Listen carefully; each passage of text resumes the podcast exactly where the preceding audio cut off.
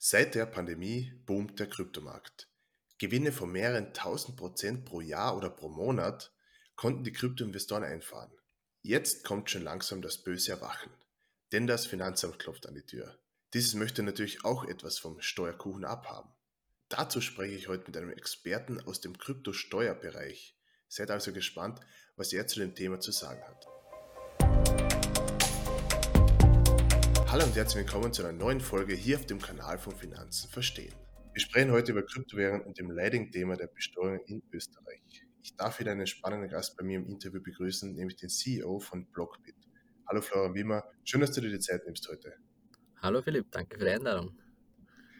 Ich würde sagen, wir starten gleich mal los.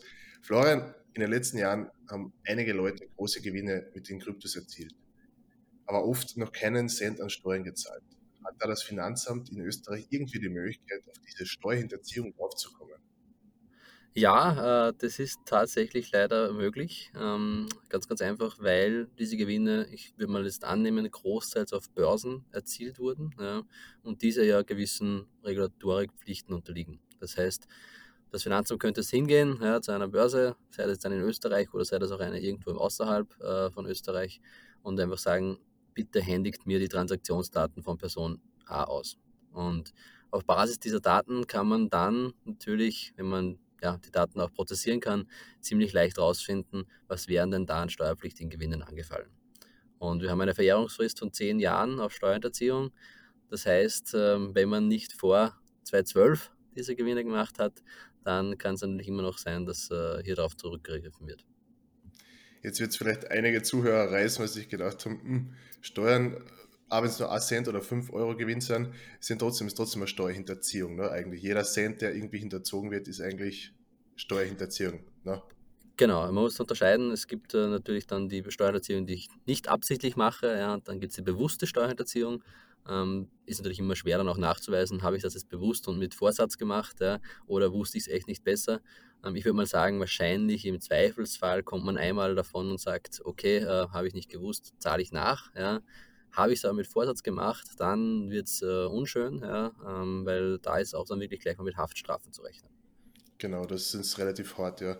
Ähm, lustigerweise beim Finanzamt, ähm, vor kurzem habe ich es erst gelesen, dass sie jetzt relativ viele Leute aufgenommen haben, genau für dieses Krypto, äh, für das Krypto-Thema. Also die werden auf jeden Fall sich um das Thema sehr stark kümmern in Zukunft. Ja, wir haben ja auch eine neue äh, Steuerreform. Ich glaube, spätestens jetzt müsste es fast jedem bekannt sein, dass äh, es äh, Steuern auf Krypto gibt. Ähm, es wird auch, äh, und da will ich jetzt nicht zu viel Hoffnung schüren, ja, aber überlegt, ob es eine Art Am Amnestie geben wird ja, ähm, für eventuell alle Trades vor dem Jahr 2020, ähm, weil es einfach natürlich auch nicht nur von Seiten der Steuerpflichtigen, aber auch auf Seiten der Behörden ein massiver Aufwand ist, ja, das alles aufzurollen, das alles äh, dementsprechend dann auch zu recherchieren. Also wenn ich da jetzt nicht irgendwie sonder, besonders ein Verdachtsfall bin und es um hohe Summen geht, wird sich hier wahrscheinlich der Aufwand eher nicht gemacht. Ja. Und man möchte dann potenziell, ja, das ist noch nicht äh, fix, eventuell die Möglichkeit geben, das einmal offen zu legen, ja, ähm, so gut es geht und dann quasi einen Clean Cut zu haben im, von, im Jahr von 2020 auf 2021. Ich würde es sehr begrüßen, ja, persönlich. Ähm, müssen wir mal schauen, ob das dann tatsächlich auch zur Anwendung kommt. Gab es in der Vergangenheit mit anderen Sachen schon öfter. Du hast schon ganz kurz das Steuergesetz angesprochen.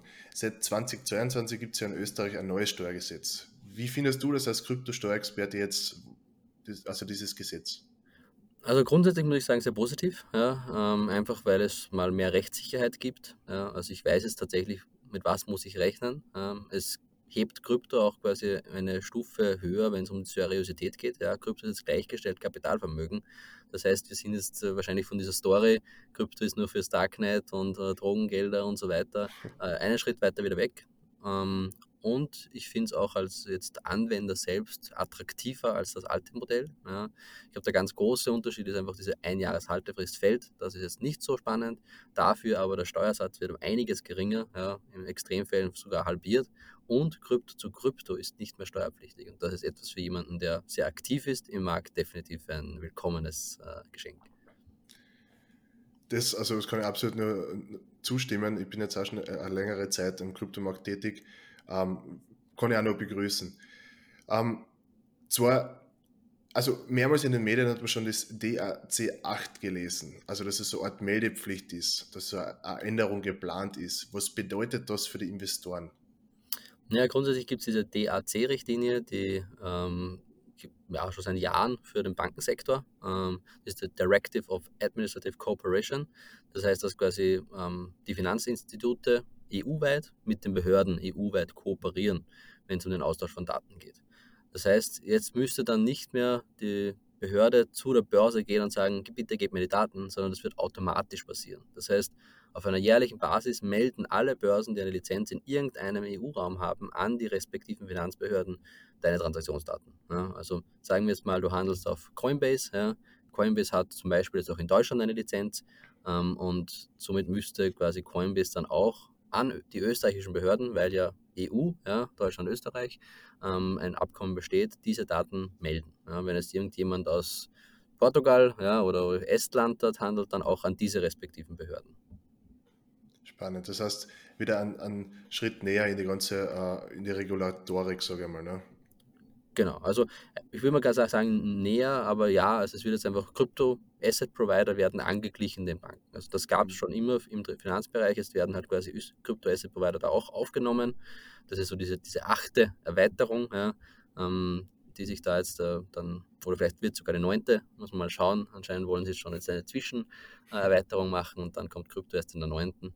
Aber spätestens dann wird es halt wirklich so sein, dass die Behörden auch Bescheid wissen, was hast du auf Börsen gehandelt. Ja. Angenommen, ich mache jetzt mit Bitcoin oder wurscht was für ein Coin um die 100.000 Euro Gewinn. Äh, dann tausche ich diesen Coin, also Bitcoin, jetzt in einen Stablecoin und nutze dann den hinterlegten Stablecoin mit einer Kryptokreditkarte. Da gibt es ja jetzt von, von verschiedenen Anbietern. Mhm. Ist dann die Bezahlung steuerfrei? Nein, äh, leider nicht. Ja. Also das macht jetzt keinen Unterschied, ob ich den, Krypt, den Bitcoin schon mit der Kreditkarte nutze. Ja. Im Hintergrund, sobald ich ihn ausgebe mit der Kreditkarte, wird ein Euro umgewandelt, weil der Händler will ja Euro ähm, empfangen. Und damit habe ich ein Realisat. Was ich aber machen könnte, ja, wäre, ich nehme diesen Bitcoin, nehme diesen Bitcoin her als Kollateral und nehme mir einen Kredit auf, auf diesen Bitcoin in Form eines Stablecoins zum Beispiel. Dann veräußere ich den Bitcoin nicht, realisiere dadurch keine Gewinne, habe diesen Stablecoin quasi frisch bekommen, der ist stabil im Wert und gebe dann diesen Stablecoin aus. Dadurch habe ich keine steuerpflichtigen Gewinne. Das Problem, was hier nur passieren kann, ist, wenn jetzt der, quasi der Bitcoin im Wert fällt, unter dann quasi diesen Threshold, den du hast für Liquidierung deines, deines Kollaterals. Und äh, ich sage mal, keine Ahnung, du legst einen Bitcoin und darfst dann auf die Hälfte des Wertes ähm, Dollar aufnehmen, nimmst du 20.000 Dollar aus. Ja. Ähm, jetzt fällt aber der Bitcoin um 50 Prozent. Ja. Dann fängt es dann bei 51 Prozent an, deine Bitcoin im Hintergrund abzuverkaufen. Ja. Und dann hast du wieder eine steuerpflichtige Realisierung. Wahrscheinlich dann vielleicht keine Gewinne mehr, ja, wenn es wesentlich so stark fällt. Aber das ist etwas, was auch ich persönlich mache. Also wenn ich Geld brauche äh, im echten Leben zum Auscashen, dann nehme ich meine Assets, weil ich will ja weiterhin Exposure zu den Assets haben. Wenn die steigen, will ich ja weiterhin auch Exposure haben und äh, mache dieses Kreditmodell.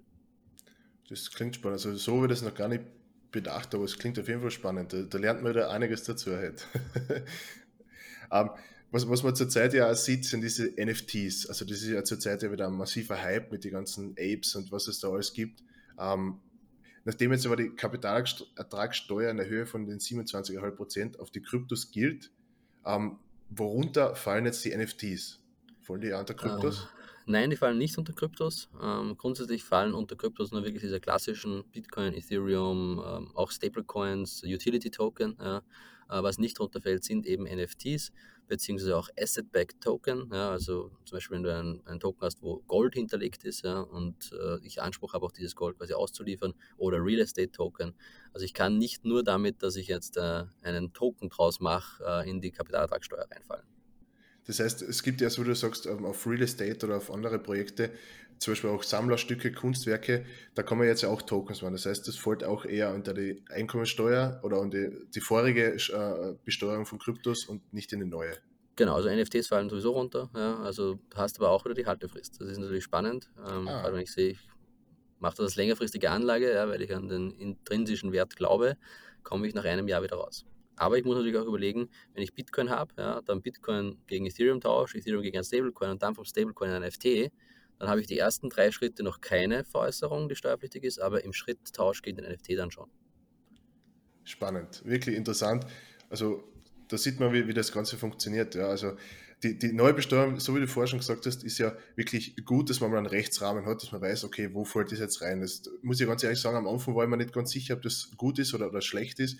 Ähm, habe dann aber relativ bald auch für mich, sage ich mal, ähm, erkannt, dass es doch sinnvoller ist, ähm, weil es halt einfach klarer ist, die ganze Situation. Weil du der Kryptosteuerexperte bist oder halt eins der größten, sagen wir mal, Kryptobesteuerungsunternehmen aufgebaut hast, überhaupt in Österreich sowieso das größte. Ähm, welche Wünsche hättest du generell in Bezug auf die Besteuerung von Kryptos in Zukunft? Würdest du das jetzt so belassen oder hättest du andere, andere Zugänge? Also ich finde es jetzt mal großteils wirklich sehr, sehr gut. Ja. Ähm, das große Thema war auch diese Komplexität, dass Krypto zu Krypto immer einen, eine Realisierung auslöst. Ja. Gerade wenn es jetzt um so Sachen geht wie NFT, Gaming, ja, Play and Earn. Ja. Ich habe da einen Helden, der den fischen, der fischt einen Fisch raus, den Fisch verkaufe ich dann gegen Bitcoin ja, ähm, und so weiter. Da habe ich ja tausende Transaktionen dann, äh, die ich sehr, sehr schnell zusammenbekomme und irgendwann wird es einfach unmöglich. Ja. Und, und, das da jetzt ein bisschen zu vereinfachen, finde ich super. Ja. Natürlich wäre mir recht, auch noch Klarstellung zu haben in all diese speziellen Themen, wie eben NFTs noch äh, genau rauszuarbeiten, auch das Thema Liquidity Mining, ja, ähm, kommen ja immer neue Sachen. Aber ich muss auch sagen, äh, ist natürlich nicht einfach. Ja. Äh, es tut sich so viel, da kann der Gesetzgeber gar nicht so schnell darauf reagieren. Äh, ich finde super, dass wir jetzt ein Gesetz haben, ja, nämlich wirklich ein Gesetz, ja, nicht nur eine Interpretation. Was ich mir wünschen würde, würd, wäre, dass wir das EU-weit so gut wie möglich harmonisieren können, ja, weil aktuell ist es extrem unterschiedlich äh, in allen Ländern, wie das Ganze besteuert wird. Desto ja, vereinfachter das Ganze wird, äh, desto attraktiver wird es auch ja, im eigenen Land zu bleiben, beziehungsweise auch europaweit dann äh, gestärkt aufzutreten. Sonst muss ich sagen, ja, schön wäre natürlich, wenn die Einhaltefrist wiederkommt. Ja, ähm, wird sogar tatsächlich überlegt, ob sie auf Wertpapiere und damit auch Krypto dann wiederkommt. Ähm, dann hätte ich natürlich ein Steuerparadies. Ja, dann trade ich so viel ich will. Äh, wenn ich sage, jetzt habe ich genug, gehe ich in einen Stablecoin, warte ein Jahr und dann cash ich steuerfrei aus. Das ist ein, ein cooler Plan, ja. Erst du gesagt hast, Wertpapiere. Ich hoffe, dass das kommt wirklich. Ähm, das wäre das wär echt für uns auch sehr wichtig. Ähm, generell für den ganzen Vermögensaufbau oder für die Altersvorsorge für die, für die Österreicher, Österreicherinnen wäre es natürlich auch sehr wichtig. Das heißt, weil du gerade Wertpapier angesprochen hast, du hast nicht nur Kryptos im Depot, sondern hast du eine Mischung auch drin? Äh, ich würde mal sagen, ich habe 98% Krypto.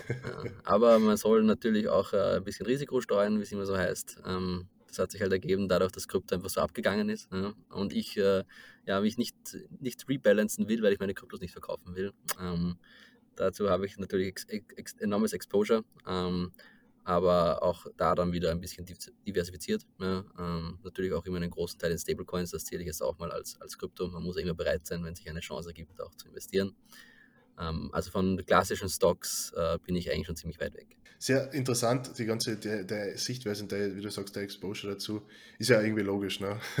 wenn du Blockbit gegründet hast und äh, dass du halt da sehr hohe Exposure dazu hast. Und zum Schluss noch ein herzliches Dank an dich, Florian. Das war wirklich ein spannendes Interview. Danke für die Zeit. Äh, hat mir sehr viel Spaß gemacht. Ich hätte noch tausende Fragen, aber es wird den Rahmen sprengen. Also wie gesagt, ja, danke, herzlichen Dank. Ciao den Zuhörern, Zuschauern. Bis zum nächsten Mal.